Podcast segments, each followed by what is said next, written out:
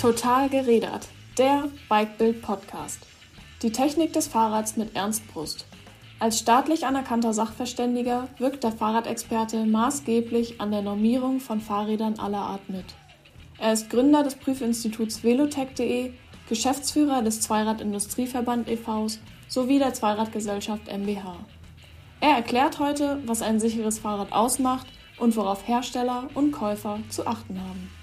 Mein Name ist Franziska Schwenk. Viel Spaß beim Zuhören. Total gerädert. Der Fahrradpodcast von Bikebild wird euch präsentiert von Continental.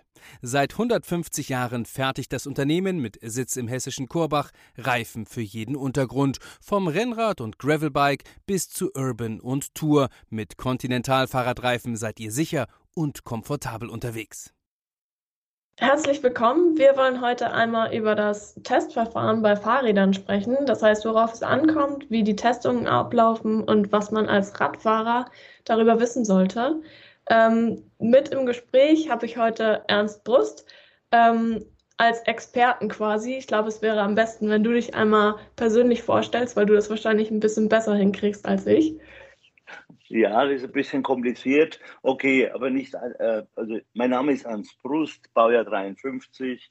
Ich war 20 Jahre in der Wälzlach-Industrie, habe dann drei Jahre in einer Fahrradfirma bei der Firma Vinora, den jeder kennt, habe ich gearbeitet als technischer Leiter, war habe 28 Jahre ein Prüfinstitut aufgebaut, das nennt sich velotech.de, war dann zwei Jahre bei der Michael Fischer noch tätig weil ich meinem Sohn ja vor, äh, vor zwei Jahren die, die Firma übergeben habe und bin jetzt eigentlich Geschäftsführer beim ZDV. Und was halt wichtig ist, der, ein öffentlich bestellt und vereidigter Sachverständiger. Und das sagen halt viele, viele sagen immer, Sachverständiger, ja, es gibt ja einen Sachverständigen, es gibt aber den öffentlich bestellten Vereidigten, der von der Industrie- und Handelskammer vereidigt wird. Okay, das heißt, du kennst dich äh, durchaus sehr gut aus mit Testverfahren und äh, weißt auch darüber Bescheid. Ähm, dann steigen wir doch gerne direkt in die Fragen ein. Und zwar ähm, grundsätzlich, wie werden Fahrräder generell getestet? Also generell werden Fahrräder eigentlich in der heutigen Zeit äh, auf Prüfständen getestet. Und die Prüfstände sind natürlich unterschiedliche Kategorien. Also es gibt da einige Prüfinstitute, der eine macht so, der andere so. Aber grundsätzlich muss man sagen, es gibt eine statische Prüfung, wo einfach eine Kraft drauf wirkt auf ein Produkt, also auf den Lenker oder auf den Sattel oder auf dem Rahmen. Dann gibt es dynamische Prüf Prüfungen, wo dann ein Trommelprüfstand oder ein, ein, Zylinder auch noch sein kann, der Impulse halt bringt.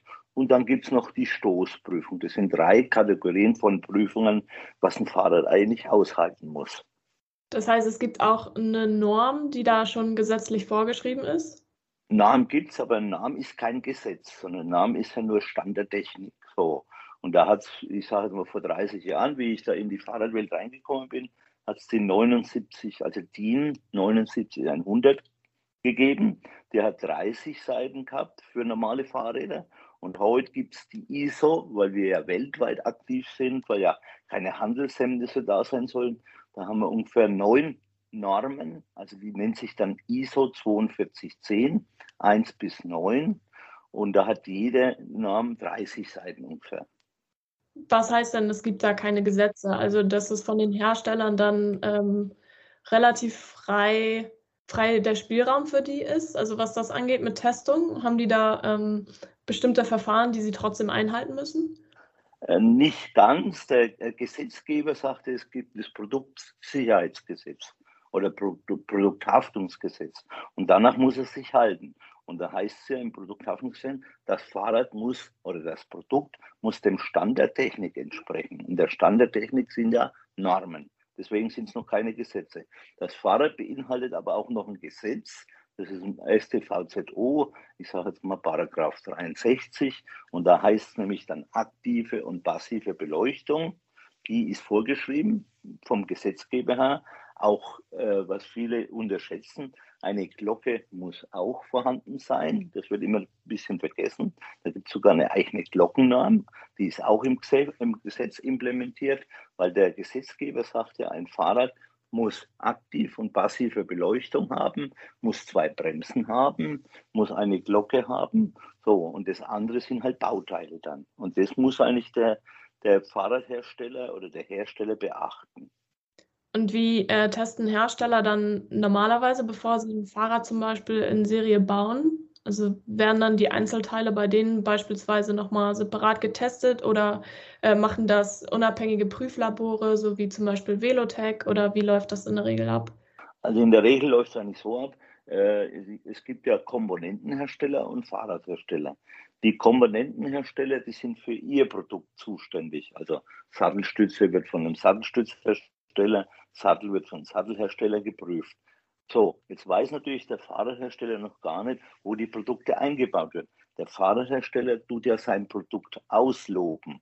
Er sagt, hallo, das ist eine Rennmaschine oder das ist ein Mountainbike oder das ist ein Downhill-Fahrrad oder das ist ein Pedelec, sage ich jetzt mal. Und danach kann es dann kreieren. Und da ist es halt so, dass der Fahrradhersteller gesamtheitlich Verantwortung hat. Er, er kauft alle Teile ein und tut sie zusammenbauen und testet dann nochmal komplett das Produkt. Aber die Einzelteile werden immer noch vom Vorlieferanten geprüft oder von dementsprechenden Prüfstellen, die es dann, die dann auch prüfen können. Wenn er das nicht machen kann, als Unterlieferant, äh, kann er ohne weiteres zu einem Prüfinstitut gehen und kann das dann auch prüfen. Und testen die normalerweise auch zwischendurch oder immer nur, wenn ein Fahrrad beispielsweise neu in Produktion geht? Äh, da ist es eigentlich so, äh, zwischendurch kann man nicht sagen, sondern der Hersteller gibt ja, äh, hat ja eine Vorstellung und sagt, okay, ich tue jetzt noch 100 Fahrräder auf den Markt bringen oder 5000 oder 100.000, sage ich jetzt mal. Und danach muss er eigentlich sich halten und muss sagen, hallo, so und so viele Fahrräder bringe ich in den Markt rein und dann muss ich auch Stichprobenkontrolle machen. Weil das ist, das, das steht auch im Produkthaftungsgesetz, dass er eine Marktbeobachtung machen muss, wenn am Markt irgendwo feststellt, dass irgendein Problem ist, ja, dann kann man den Hersteller auch haftbar machen dafür, wenn er keine Produktbeobachtung, hat nämlich eine Produktbeobachtungspflicht, wenn er da nicht aufpasst, dass da am Markt was ist. Deswegen würde ich dem Hersteller immer empfehlen, auch äh, je nachdem, wie, wie, welche Stückzahl ist, auch mal zwischendrin mal Kontrollen machen, auch von seinen Unterlieferanten oder von seinen Unterlieferanten, ohne weiteres auch Prüfberichte, Zwischenberichte eigentlich geben lassen. Was würde in dem Fall haftbar machen bedeuten? Also welche Konsequenzen könnte der Hersteller da ähm, quasi befürchten? Also da geht es so, ich meine, dann würde eine Behörde einschreiten, Gewerbeaufsichtsämter sind dafür zuständig, die würden dann das Produkt stilllegen, würden dann sagen, hallo, Rückrufe, Rückrufe in dem sind äh, deutschlandweit, europaweit oder weltweit und dann müssen, muss der Hersteller die Kosten tragen. Und es gibt einige Firmen, also auch in der Fahrradwelt, die eigentlich schon einige große Rückrufe machen haben müssen und wo auch, also zum, Anfang meiner Zeit hat es auch Firmen gegeben, die auf, äh, aufgrund eines Rückrufes in Insolvenz gegangen sind. Gibt es für diese Rückrufe dann bestimmte Ablaufverfahren, die Sie dann einhalten müssen? So beispielsweise, dass Sie das äh, Fahrrad ersetzen, dass Sie für die Kosten aufkommen oder ähm, ist da der Hersteller quasi frei, was das angeht? Nee, der Hersteller haftet dafür und er muss den Endverbraucher das Produkt dann wieder so hinstellen, wie er es verkauft hat. Also in, dass es in Ordnung ist. Also er muss alles, auch die Umbaukosten, alles bezahlen. Also das ist dann den Hersteller seine Pflicht. Er muss es wieder so in Ordnung bringen, wenn er ein Problem hätte. Ist das europaweit so oder weltweit oder?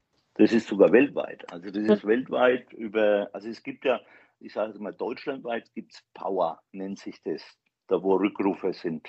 Wo, äh, da gibt es eine Rückruftabelle sogar, was jetzt momentan zurückgerufen wird. Das sind nicht bloß Fahrräder, das sind auch andere Produkte.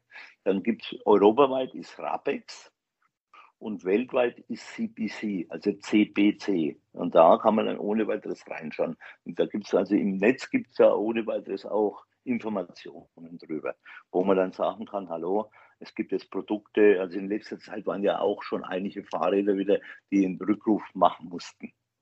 Ist es denn so, dass sich da derzeit ähm, ein bisschen was verändert? Also dadurch, dass man ja ab und an ein paar mehr Rückrufe von Herstellern mitbekommt, ist da irgendwie eine Veränderung derzeit zu sehen? Ja, also ich sage mal, ich kann ja über auf, auf 40 Jahre zurückblicken. Rückrufe hat schon immer gegeben, wird es auch in Zukunft immer geben, ja, weil so äh, der, der, Hersteller bringt ein neues Produkt am Markt und dann hat er halt das Problem, er tut es zwar nach bestem Wissen und Gewissen testen oder testen lassen, aber es kann ohne weiteres sein, dass der Endverbraucher dann irgendwo anders agiert, agiert, indem er das Produkt falsch anwendet oder was. Und da ist es halt so, dann kriegt man erstmal mit als Hersteller, hallo, ich sage jetzt mal zum Beispiele, ähm, man, ich möchte jetzt keinen Namen nennen, aber da, da gibt es so einen Lastenradhersteller, der hat halt mit der Lenkung, hat er plötzlich hat eine Seillenkung gehabt und dann plötzlich stellt er fest, Halla, die Seillenkung, die, die Seil dehnt sich, die Hose staucht sich und damit hat er dann ein Lenkspiel. Und dann ein vernünftiger Hersteller tut dann eine Rückrufaktion machen und das hat er auch gemacht. Also da sind, ich sage mal, Hersteller schon ein bisschen sensibler geworden durch die Rückrufaktionen. Gibt es einen Unterschied zwischen Betriebserlaubnis zwischen einem normalen, ich sag mal, Biobike und E-Bikes oder Pedelecs? Nee, da muss ich Folgendes sagen. Also Biobike ist ja ein, ein, ein ne, menschlich betriebenes Fahrrad, ja. So, und äh, viele sagen immer, ein Fahrrad ist ein Fahrrad und ein Pedelec ist, zählt noch zum Fahrrad. Heißt zwar Pedal Electric Cycles, aber ist noch Fahrrad und hat 250 Watt. Viele oder in der ganzen Welt oder in der ganzen Branche spricht man immer vom E-Bike. Und ein E-Bike ist eindeutig ein Kraftfahrzeug. Deswegen sollte man nicht E-Bike sagen, sondern Pedelec. Dann ist es dann. Und ein Pedelec hat ja äh, die drei, drei Sachen, die eingehalten werden müssen. Darf nicht schneller wie 25 laufen, darf nicht breiter wie ein Meter sein und darf nur 250 Watt Nenndauerleistung haben. Aber am Antriebsrad, also im Hinterrad oder im Vorderrad, je nachdem, welchen Motor eingebaut worden ist. Das heißt, es gibt wahrscheinlich viele Leute, die das so ein bisschen verwechseln. Es gibt viele in der Branche, auch viele, äh, die das einfach verwechseln. Aber es hat sich so der Sprachgebrauch E-Bike, hat man gesagt. Aber ist falsch. Ein E-Bike ist ein Kraftfahrzeug.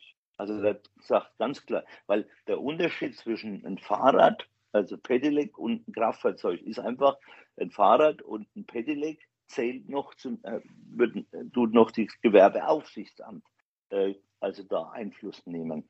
Beim Kraftfahrzeug ist das KBA, also das ist dann Kraftfahrzeug. Und das ist natürlich auch, Kraftfahrzeug hat natürlich auch ein, ein Versicherungskennzeichen wie die S-Pedelecs, die heißen zwar auch Pedelec, aber deswegen S oder Pedelec 45, das läuft dann 45. Ist natürlich alles ein bisschen verwirrend, aber ganz klar ist einfach, man sollte nicht E-Bike sagen, man sollte Pedelec sagen. Okay. Ähm, wie stabil muss denn bei einem Pedelec dann der Rahmen sein? Also einfach mal so frei rausgefragt, weil es ist ja dann doch noch eine andere Belastung wahrscheinlich als bei einem äh, normalen Fahrrad. Stimmt weil das zulässige Gesamtgewicht ist natürlich ein höheres bei einem Pedelec, weil es ja einfach von, vom Fahrrad her schon, also ich sage mal, bis zu 25 Kilo sind. Aber da muss ich Folgendes sagen, wie stabil sowas sein muss, muss der Hersteller, der Hersteller tut ja sein Produkt ausloben. Und wenn der Hersteller sagt, hallo, mein Pedelec hat jetzt, äh, ich lasse fahre, also ich lasse Leute, ich, ich gebe ein zulässiges Gesamtgewicht von 150 Kilo an. Dann muss es dann die 150 Kilo auch zulassen. Also müssen auch tragen. Das muss der Rahmen, die Gabel oder auch die sicherheitsrelevanten Bauteile müssen das auch tragen. Also es kommt immer auf die Auslobung des Herstellers drauf an, wie es das Produkt auslobt ob das jetzt ein Mountainbike ist oder Rennmaschine oder Cityfahrrad, so lobt er erstmal aus. Und dann muss er das zulässige Gesamtgewicht ausloben. Und das ist äußerst wichtig. Da ist der Hersteller verantwortlich. Nicht die Norm. Die Norm beschreibt nämlich nur Mindestanforderungen. Apropos zulässig, zulässiges Gesamtgewicht. Ähm, wenn Sie sagen, okay, es gibt ähm, Fahrräder, die lassen 150 Kilo zu, es gibt aber auch beispielsweise welche, die lassen nur 120 Kilo zu. Das ist ja schon durchaus schwierig, ähm, wenn sich da dann jemand draufsetzt, der schon ein bisschen größer ist oder auch ein bisschen mehr wiegt, dann, also es wird ja nicht so viel Spielraum dann nach oben sein oder eventuell auch die, das Gesamtgewicht erreicht ist es dann ausreichend, dass man sagt, okay, ich lasse nur 120 Kilo Gesamtgewicht zu? Ja, also es gibt, die, die Hersteller machen es natürlich so ein bisschen, dass sie sagen, okay, wenn ich mit für 120 Kilo auslobe, dann tue ich schon mehr testen, also höhere Gewichtslasten testen. Aber es gibt halt momentan, durch dem, dass die Leute auch immer schwerer werden, also ist es eigentlich ratsam, in, in die Richtung nicht 120 Kilo zu bleiben, weil 120 Kilo ist es ja so, wenn ich ein Pedelec habe, dann sind es 25 Kilo das Pedelec, dann wirst du noch als Mensch 75 Kilo haben. Ist ja eigentlich, oder 95 Kilo, Entschuldigung, darfst du haben. Ist aber natürlich ein Problem, wenn du dann plötzlich einen Kinderanhänger hinten dran hast. Und warum kaufe ich ein Pedelec? Wenn ich einen Kinderanhänger hinten hinhänge, dann kommt nämlich die Last auch noch dazu. Die zählt ja zum zulässigen Gesamtgewicht dazu. Deswegen ist es nicht so einfach. Äh, deswegen tun viele Hersteller dann auch immer, wollen sie einen Ausschluss machen, dass sie sagen, hallo, Kinderanhänger nicht, sind verboten oder in der Bedienungsanleitung. Aber das ist nicht rechtens, weil wenn ich ein Pedelec kaufe, dann habe ich das Anrecht, auch einen Kinderanhänger hinten, hinten hinzuhängen. Dafür kaufe ich ja auch ein Pedelec. Deswegen muss man immer ein bisschen aufpassen. Deswegen würde ich als Hersteller immer auf 150 Kilo dentieren, weil dann bist du auf der sicheren Seite. Okay, man könnte ja auch denken, wenn die 120 Kilo angeben, dass sie dann vielleicht, ähm, sofern doch mal was passieren sollte, wenn sich jemand draufsetzt, der schwerer ist, dass sie dann nicht haftbar gemacht werden können dafür. Ist das so? Nein, also es gibt Gerichtsurteile, wo auch schon Händler, Händler, weil der Händler ist im ersten Moment dran, äh, da kriegt er vom Hersteller ein Produkt geliefert. Und wenn der Hersteller nur 120 Kilo äh, zulässiges Gesamtgewicht angibt, und er, gibt, er, er verkauft einen Endverbraucher ein Produkt, wo er schon sieht, hallo, der Mensch, der wiegt schon 100 Kilo oder 120 Kilo. Äh, da hat schon Gerichtsurteile gegeben, wo dann der Händler verloren hat und wo dann Kaufwandlung äh, gemacht werden musste. Wie ist das generell bei Falträdern beispielsweise? Die sind ja noch ein bisschen ähm, ja, durch, die, durch die Funktion, dass sie sich falten lassen, vielleicht schon instabiler. Ist das so? Oder ähm, sind die auch stabil genug für den normalen täglichen Gebrauch? Die, dürfen nicht instabiler sein. Die müssen genauso wie ein Fahrrad sein. In der Namen ist auch beschrieben Falträder. Dieser Faltmechanismus, jetzt egal wie der Faltmechanismus aussieht, muss genauso viel standhalten wie ein normales Fahrrad. Also ein Faltfahrrad muss selber aushalten wie ein normales Fahrrad. Okay, also hat man da, kann man keine Bedenken quasi, was das angeht, haben. Das Nö, Okay. Nee, also wenn der Hersteller dann das, das Produkt als Faltrad auslobt und, und schreibt auf seine Bedienungsanleitung oder auch auf ein Produkt 150 Kilo, dann kann ich ohne weiteres 150 Kilo zulässiges Gesamtgewicht kann ich dann machen. Das ist kein Thema. Deswegen soll, sollte man als Endverbraucher immer ein bisschen auf ein, auf, auf ein Typenkennzeichen schauen oder viele Hersteller. In der Bedienungsanleitung, das sucht man sich manchmal krampfhaft Ne? Wo ist das zulässige Gesamtgewicht? Aber es gibt viele Hersteller, die es jetzt schon auf dem Produkt draufschreiben. Und ist eigentlich auch sinnvoll, wenn es auf dem Produkt draufsteht. Gibt es bei Pedelecs an dem besseren Ort für Motor oder Akku? Also ich sag mal, ähm, gibt es Vor- und Nachteile, je nachdem, wo sich Motor und Akku befinden? Ja, das, es ist so, also die Fahrradwelt ist ja irgendwo gewachsen durch den Pedelec jetzt äh, und so. Und beim Pedelec ist es so, am Anfang war ja eigentlich Frontantrieb, ne? war immer, also vorne, dass man es leichter einbauen kann, hat man einen Frontantrieb reingebaut und hinten äh, einen Akku im Gepäckträger. Das hat man halt am Anfang gemacht und hat man ziemlich große Stückzahlen aufgekauft. Jetzt momentan ist es halt so, der Trend geht eigentlich mehr zum Mittelantrieb oder Heckantrieb, also Mittelantrieb für City- und Stadtfahrräder und vielleicht Reiseräder, Heckantrieb. So kann man es definieren. Und dann tut man halt, halt momentan, schaut man, dass man den Akku irgendwo versteckt, dass der Kunde gar nichts mit dem Akku sieht. Also da gibt es viele Möglichkeiten, wo man den Akku im Unterrohr, im Sitzrohr oder jetzt auch im, äh, ich sage mal, im Gepäckträger irgendwo auch versteckt. Man versteckt halt den Akku. Also das kommt halt immer mehr. Aber man kann jetzt sagen, also der Frontantrieb hat schon ein bisschen abgenommen, also abgenommen in dem Sinn, im, bei den normalen Pedelecs, nicht bei den Lastenfahrrädern. Da ist es wieder so, dass der wieder kommt, der Frontmotor, weil es dann einfacher ist, dann so ein Lastenfahrrad zu bauen. Aber Mittelantrieb hat eigentlich den größten Anteil momentan. Und gibt es da Einschränkungen im Fahrverhalten, je nachdem, wo sich Akkumotor befinden? Also dass, wenn zum Beispiel Heckantrieb, dass ich dann ähm, natürlich mehr Gewicht auf dem Hinterrad habe und vielleicht ein bisschen mehr Sicherheit, als wenn ich das äh, vorne hätte? Ja, also ich sage jetzt mal, wenn ich jetzt sag mal einen Frontantrieb und hinten einen Akku drauf habe, dann kannst du natürlich flattern oder pendeln. Wenn der Rahmen ziemlich einen tiefen Einstich hat, dann kann es natürlich die Probleme geben zwischen, also flattern. Flattern nennt man ja, wenn von vorne irgendwo ein Impuls von der Straße herkommt, über die Gabel, dann kann man natürlich sagen, okay, fängt dann plötzlich Rahmen, Gabel, es flattern an. Beim Pendeln ist es wieder anders. Da wird, wenn hinten der Gepäckträger drauf ist und, oder der Akku drauf ist, dann schwingt plötzlich da hinten der Gepäckträger mit dem Ding auf. Das nennt man dann Pendeln. Also ist egal. Entweder kommt die Frequenz, also die, die, die, das Vibrieren von vorne oder von hinten. Und das ist natürlich schlecht, wenn dann der Rahmen instabil ist oder einen tiefen Einstich hat. Aber es gibt äh, genügend Hersteller, die auch tiefe Einstiche super machen können, steif machen können, indem man heutzutage ja Technologien hat, Hydro, äh, Hydrofarming, wo man Rohre umformen kann, die auch dann steif sind. Man muss nicht irgendwo, also es gibt Möglichkeiten, man muss sich halt Gedanken darüber machen. Das ist halt auch immer das Thema. Viele Hersteller, also es, es gibt so zwei Klassen von Herstellern. Der eine äh, Klasse von Hersteller ist, ich baue mir irgendein Fahrrad zusammen aus irgendeinem Katalog, aus China, Taiwan oder sonst wo. Und der andere, der macht sich halt Gedanken, entwickelt halt vernünftig und tut auch vernünftig abprüfen. Und das sind halt dann Welten, die dann auf uns zukommen. So.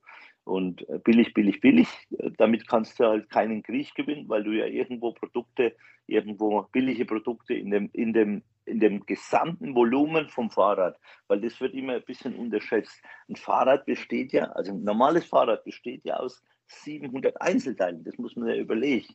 Und ein Pedelec, das ist ja mehr als 1000 Teile sind da dran.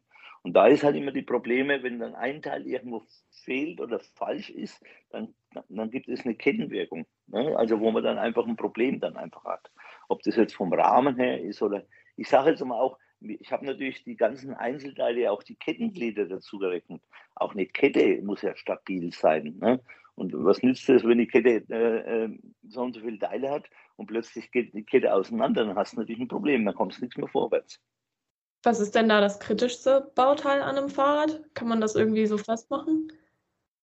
Also kritische Bauteile sage ich immer, äh, wo der Mensch drauf sitzt, sich anhält, also die Lenker, der Lenker, dann die Pedale und der Sitz, weil da stützt sich ja der Mensch ab. Und wenn da ein Teil bricht, dann fällt es natürlich ins Leere. Und deswegen sind es für mich sicherheitsrelevante Bauteile. Und da sollte halt der Hersteller sein Augenmerk drauf legen. Ich meine, es gibt natürlich auch Rahmen, so Tiefeinsteiger, wo natürlich ein Rahmen auch brechen kann oder wo eine Gabel brechen kann. Aber äh, in der heutigen Zeit, durch die ganzen Tests, hat man eigentlich dieses, diese Probleme gar nichts mehr. Das hat man vor 20, 25 Jahren hat man das gehabt, dass man Gabelbrüche, Rahmenbrüche gehabt hat. Das hat man jetzt eigentlich gar nichts mehr so, weil die Hersteller auch da in der Richtung äh, weiterentwickeln oder auch die Entwicklung dahingehend, dass man das zulässige Gesamtgewicht einfach erhöht und dadurch auch die ganzen Bauteilprüfungen auch äh, erhöht in dem Sinn. Wenn du sagst, es gibt Fahrradhersteller, die lassen zum Beispiel auch in China testen, heißt das, man merkt dann auch bei den Testverfahren den Unterschied zwischen teuren und preiswerten Fahrrädern? Ja, also es ist immer so, ich will jetzt China nicht schlecht machen, aber es ist halt so, äh, der Hersteller sollte schon aufpassen, wo er es testen lässt. Entweder er testet selber oder lässt testen. Und da ist es halt ganz wichtig, da gibt es eine DIN ISO 17025. Danach muss sich das Prüfinstitut halten. Wenn jetzt sagt der Hersteller dann, hallo, äh, dann nicht überprüft, weil es gibt genügend Prüfinstitute, die nicht, ich sage es mal, akkreditiert sind, die halt nicht die Fähigkeit dazu haben, weil es ist wie beim Sachverständigen. Es gibt in Deutschland gibt's zig, ich sage mal, Tausende von Sachverständigen. Es kann sich heute jeder Sachverständige nennen, aber nicht öffentlich bestellt und vereidigte. Und da die nächste Frage ist also, wie viel öffentlich bestellte und vereidigte Sachverständige gibt es in Deutschland? Es gibt zehn öffentlich bestellte und vereidigte. Die werden von der Industrie- und Handelskammer, werden die auch überprüft und werden auch, müssen ihren Schwur leisten. Und ein normaler Sachverständiger, der macht halt einen Stempel drauf, einen rechteckigen Stempel drauf und nennt sich halt Sachverständige. Und heutzutage ist halt so, Sachverständige, der Name ist nicht geschützt. Okay, das heißt, jeder könnte sich so nennen, der Fahrräder. Ja, ja, genau. Jeder kann sich so nennen. Sachverständige. Bloß nicht öffentlich vereidigt sein. Das ist nicht so. Also deswegen achten auch Gerichte drauf, wenn Gerichte irgendwo äh, einen Gutachter oder einen Sachverständigen einholen, dass der öffentlich bestellt und vereidigt ist. Es gibt aber in vielen Bereichen gibt es halt nicht äh, öffentlich bestellt und vereidigt sein. Dann nimmt man halt den, den man dann halt irgendwo am besten oder wo man einen Eindruck hat, okay, der, der, der kann das bewältigen. Und das ist halt auch beim, beim ich stelle es halt fest, weil ich ja selber im Prüfungsausschuss bei den Sachverständigen auch bin, es gibt halt Leute, oder ich sage es jetzt mal so, ich, hab, ich bin vor 30 Jahren zur Industrie- und Handelskammer und habe gesagt, ich möchte Fahrradsachverständig werden. Dann haben die gesagt, Brust, das ist ein Schmarrn, was Sie, bra Sie brauchen. Sachverständige braucht, Fahrradsachverständige braucht niemand. Also vor 30 Jahren. Es gibt 5000 Kfz-Sachverständige. Ich habe gesagt, nee, ich möchte Fahrradsachverständige werden. Und da war noch nichts E-Bike und so dann habe ich bestimmt ein, zwei Jahre gebraucht, dass ich öffentlich bestellt und vereidigt wurde. Und das ist halt immer das Thema, wo man einfach sagt, hallo, man braucht einfach. Oder dasselbe Beispiel ist, äh, ich habe vor 2013 habe ich gesagt, wir brauchen im Fahrradbereich für Lastenfahrräder brauchen wir eine Norm. Dann habe ich die DIN angeschrieben und habe gesagt, wir sollten eine Lastenradnorm machen. Dann ist die ganze Industrie aufgestanden und hat gesagt, ach, was der Brust wieder sagt, wir brauchen doch keine Lastenradnorm. Ich habe mich aber dann durchgesetzt, ich habe die erste Sitzung gemacht, wir haben dann, ich weiß gar nicht, wie viele Sitzungen gemacht haben, über sieben Jahre gearbeitet, 2020 sind wir fertig geworden und haben eine Lastenradnorm, die eigentlich jetzt bombig ist. Wir waren am Anfang acht Leute, die mitgearbeitet haben. Zum Schluss waren wir 30 Leute, die mitarbeiten, konnten fast nicht mehr arbeiten haben 300 Einsprüche gehabt und zum Großteil waren die Einsprüche da auch in der Richtung, hallo, warum ist das Lastenrad? Weil wir haben, wir haben ja einen Namen gemacht, die 79010, die für Lastenrad ist, die einspurigen für 250 Kilo und die mehrspurigen für 300 Kilo. Da sind natürlich viele Logistiker gekommen und haben gesagt, hallo, 300 Kilo sind zu wenig, wir brauchen 400, 500 Kilo. Aber damit kannst du kein Fahrrad mehr, also mit Fahrradteilen kannst du so ein Produkt nicht mehr bauen. Dann ist es ja schon LKW-mäßig. Wie läuft das dann mit dieser Norm weiter ab? Das heißt, also Sie haben da mit den Leuten dran gesessen, diese Norm ausgearbeitet und dann wird die weitergegeben an die Hersteller oder wie funktioniert das? Also die, die ist, 2020 ist sie fertig geworden. Und dann kann jeder im Team über den Beutverlag die Norm kaufen. So, jetzt ist es natürlich weitergegangen, weil wir haben es im Europäischen Ausschuss mit reingegeben und jetzt wird europäisch dran gearbeitet. Es soll ja nicht bloß Deutschland gibt es Lastenfahrräder, es gibt ja europaweit Lastenfahrräder. Dann muss momentan beschäftigt sich der Europäische Ausschuss eigentlich mit Lastenrädern. Da sind jetzt zwei äh, Vorschläge gekommen, einmal aus Deutschland, die 79010 und einmal aus Frankreich ist auch eine Norm gekommen. Und da arbeiten jetzt äh, die Leute europäisch dran. Und wenn Sie sagen, es sind jetzt ähm, zehn Leute, haben Sie, glaube ich, gesagt, ne, die qualifiziert äh, sind als, als Gutachter? Ja. Das ist ja noch nicht so wirklich viel. Ähm, ist das denn so, Nein. dass im Fahrradbereich einfach nicht äh, so sehr darauf geachtet wird oder warum sind das noch so wenig? Nee, es ist so, äh, es kommen immer mehr. Jetzt, ich meine, die ganze Zeit war es ja so, diese öffentlich bestellten Vereidigungen ist ja so, dass du, wenn du, du musst ja zur Industrie- und Handelskammer gehen und möchtest sagen, du willst Fahrradsachverständiger werden. Dann machen die ja erstmal, die, die kontrollieren dich ja nicht erstmal äh, technisch, sondern die schauen ja, äh, bist du, ist bei, bei dir alles in Ordnung? Bist du liquide? Bist du nicht irgendwo vorbestraft etc.? Die schauen ja erstmal formell, schauen die mal drüber. Und dann kommst, kannst du in die Kategorie, also äh, ich sage jetzt mal Prüfung kommen. Dann musst du fünf Gutachten abliefern bei der Industrie- und Handelskammer. Die fünf Gutachten werden bewertet von einem Prüfungsausschuss und dann kommst du zu, zur praktischen Prüfung. Also praktische Prüfung ist dann eigentlich ein, ein Gespräch mit denen. Und damit kann man dann sagen, hallo, die Sachverständigen, die öffentlich bestellen, dann wirst du öffentlich bestellt und vereidigt, die sind dann in Ordnung. So.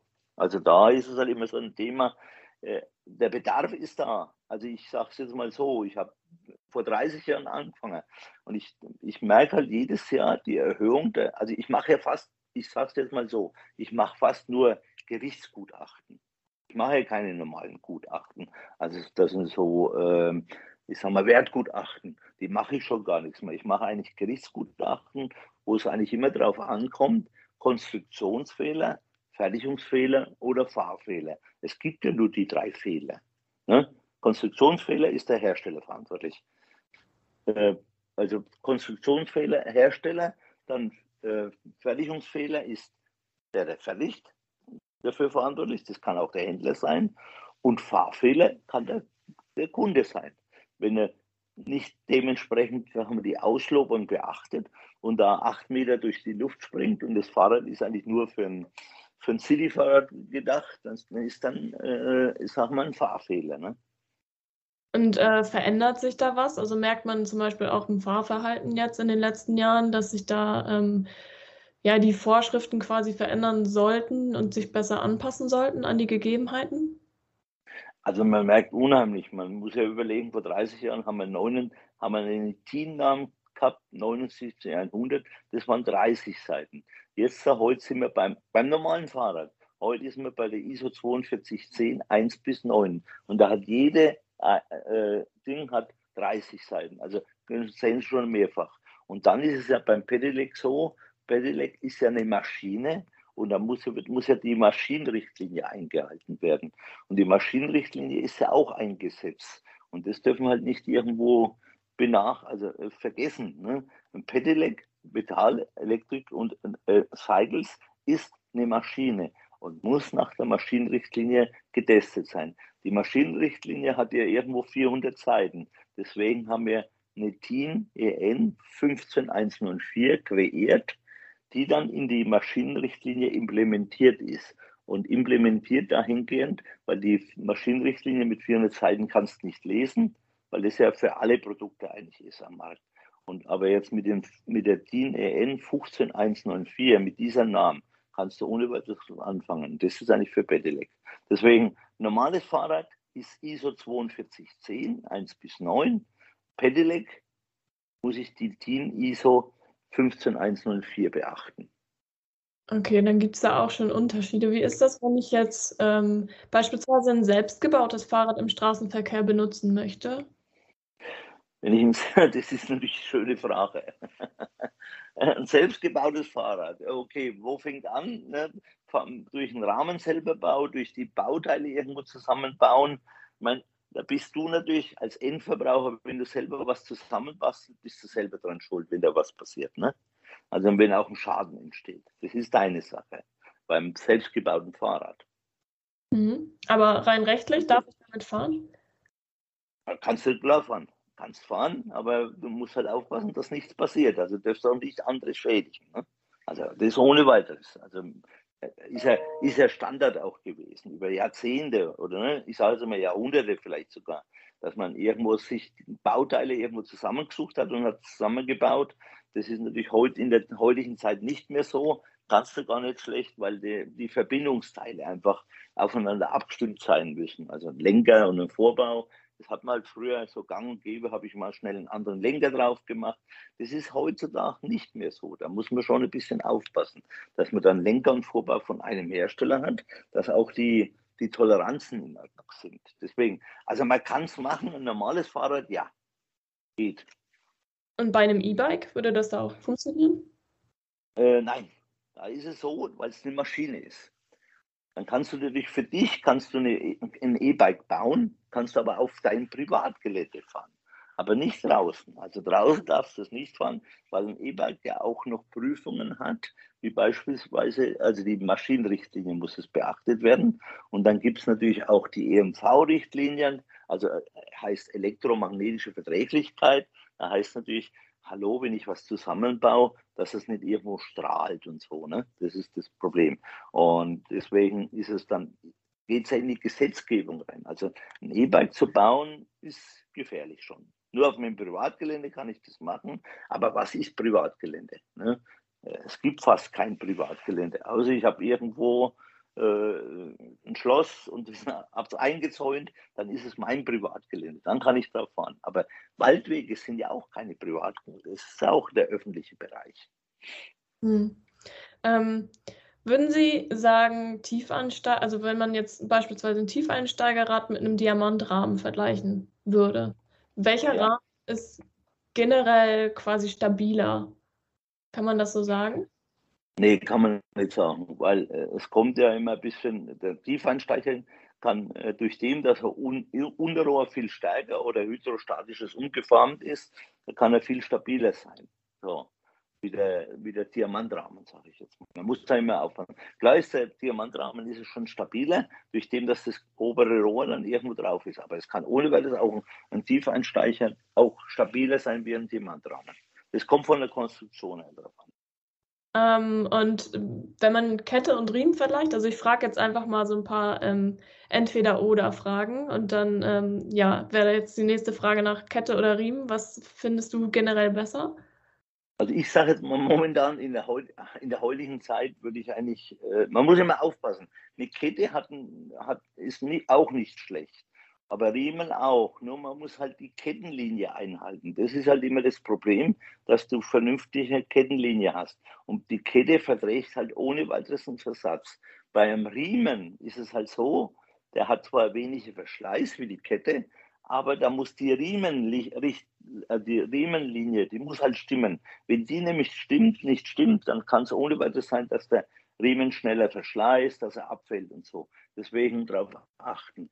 Und vom Antriebsverhalten, die menschliche Leistung übertragbar, ob ich Kette oder Riemen habe, okay, Kette ist ein bisschen härter der Antrieb, ne? Und der Riemen ist ein bisschen weicher, weil er nachgibt. Also äh, ich sage halt mal, ist eigentlich egal. Es ist halt schwierig jetzt für Hersteller einen Riemenantrieb zu machen, weil da muss er ja dann den Rahmen teilen, um den, um den Riemen auch vernünftig einfädeln zu können. Was bedarf denn da mehr Wartung? Wartung ist eigentlich Kette. Also Kette hat ja irgendwo zwischen, je nachdem, wie man fährt, in der, also man muss immer aufpassen, ein normales Fahrrad, irgendwo 5.000 bis 10.000 Kilometer, beim Pedelec, also ne, muss eine Wartung stattfinden. Und beim Pedelec ist es natürlich weniger, je nachdem. Wenn dann Leute fahren mit den großen Gängen und große Anfahrunterstützung, dann hast du natürlich, dann kannst nach 1000 Kilometern musst du eine Kette austauschen. Da ist halt ein Riemen wieder, ein Riemen wieder ganz anders. Der Riemen verhält sich halt ganz anders. Also da ist der Riemen wieder besser. Aber man muss natürlich einmal aufpassen, äh, weil da kommt ja die nächste Frage, äh, Kette und Nabenschaltung. Ne? Kettenschaltung und Nabenschaltung. Das ist natürlich auch immer abhängig. Und da ist es halt auch immer so, Ketten- und Nabenschaltung, äh, weil viele sagen immer, was ist besser, Kettenschaltung oder Nabenschaltung? Und das sage ich halt immer durch den, dass, dass wir schon Tests gemacht haben, ist es halt so, eine Kettenschaltung ist im Neuzustand, hat natürlich einen optimalen Wirkungsgrad von 98, 97 Prozent. Aber durch den, dass die Kette dann verschleißt und immer ne, schmutzanfälliger wird, sinken natürlich ich sage jetzt mal das Ding, der, also Wirkungsgrad unter 90 zu können, unter 90 Prozent. So. Und bei einer Nabenschaltung ist es umgekehrt. Die hat am Anfang hat einen schlechten Wirkungsgrad und wird immer besser, wenn umso mehr Kilometer sie drauf hat. Also wenn Sie jetzt Kettenschaltung von XY zur Nabenschaltung von Roloff irgendwo vergleichen. Ähm, okay, dann mache ich mal weiter mit meinen Entweder-Oder-Fragen. Das ist wahrscheinlich sehr generell, aber was ähm, findest du quasi besser? Entweder ähm, Pedelec oder normales Biobike?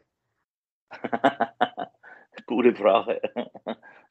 Also ich bin ja in dem Alter, wo ich eigentlich äh, kein Bierbike mehr brauche, ne? sondern eigentlich ein Pedelec. So. Nur man muss halt immer aufpassen, dass man das Pedelec nicht irgendwo unter, unter, unterschätzt und so. Da muss man dich ja. Also ein Biobike ist, also ich sage es jetzt mal so, ein normales Fahrrad ist ja ein Biobike, wo der Mensch drauf sitzt. Und da muss ich sagen, das ist halt noch Leichtbau. Das wird halt immer noch ein bisschen aus, aus von der anderen Industrie nicht, nicht so gesehen. Also ein, ein Fahrrad ist ein Leichtbau. Weil viele immer sagen, im Flugzeugbau wird Leichtbau gemacht, im Autobau wird Leichtbau gemacht. Nein, im Fahrerbereich macht man Leichtbau. Wenn man nur mal über, überlegt, weil bei der Tour de France, da tun Rennfahrer mit 5 Kilo Rennmaschinen fahren und da sitzen Menschen drauf mit 120 Kilo äh, ne, Muskelmasse, nicht Schwabbelmasse wie vielleicht bei mir. Und die, die fahren so ein Fahrrad 5 Kilo. Und da sieht man doch, dass Leichtbau ist. Deswegen ist ein normales Fahrrad also sage ich jetzt mal, vom, wenn du in der Ebene fährst, ist ein optimales Fahrzeug. In den Bergen ist natürlich, sage ich jetzt mal, so ein Pedelec natürlich auch angenehm oder wenn man so äh, Wochenendfahrten macht und so. und will sich zwar ein bisschen blachen, aber man kommt halt, man hat eine andere Reichweite auch. Das ist halt auch das Thema. Mit einem normalen Fahrrad, da fährst du am Sonntag vielleicht 30, 40 Kilometer, dann bist du groggy oder der Bobbest tut weh. Ne? Und mit dem Pedelec kannst du halt doch irgendwo, ich sage mal 60 bis 80 Kilometer fahren. Und da sehe ich halt den Unterschied. Und man sieht es ja auch an den Zahlen, wie momentan, äh, also wir verkaufen in Deutschland 5 Millionen, haben wir letztes Jahr verkauft und dann haben wir 3 Millionen normale Fahrräder und 2 Millionen Pedelecs verkauft. Also das ist schon Wahnsinn. Der, der Sprung, wenn du überlegst, wann hat, wann, wann hat das Pedelec angefangen? Irgendwo 2010, 12 hat es so richtig angefangen. Der ist unheimlich massiv geworden. Und gerade wenn so viele Leute ähm, jetzt Pedelecs quasi kaufen, was äh, würdest du vom Fahrradtraining für die Leute halten? Also gerade so im Straßenverkehr kriegt man ja doch ab und an mit, dass das gefährlich sein könnte, wenn man den Leuten noch so einen elektronischen Motor dazu gibt. Äh, hältst du das für sinnvoll?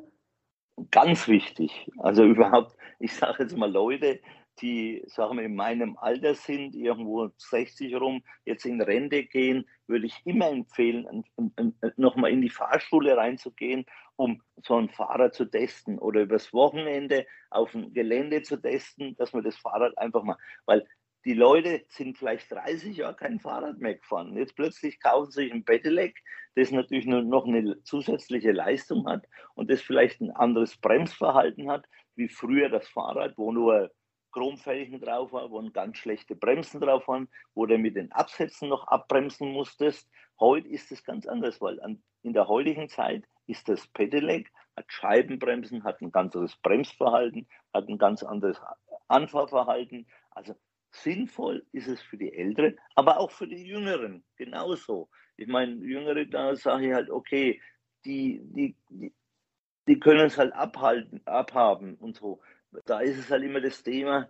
Aber ich würde ohne weiteres eine, äh, eben eine Fahrschule nochmal empfehlen oder, äh, oder selbst irgendwo eine Fahrschule machen. Selbst meine ich jetzt äh, auf irgendeinen abgesperrten Platz, bevor ich mich dann irgendwo in die Großstadt bewege. Dann, und wir wissen ja selber, wir haben ja zu wenig Wege, Fahrradwege meine ich jetzt. Da muss halt in nächster Zeit einiges passieren. Und wenn du dann, hallo, es kommt ein Fahrradfahrer entgegen oder es kommt, äh, oder Fußweg, ne, dann hast du einfach die Probleme. Da musst du mit dem Produkt auch umgehen können. Also ganz wichtig.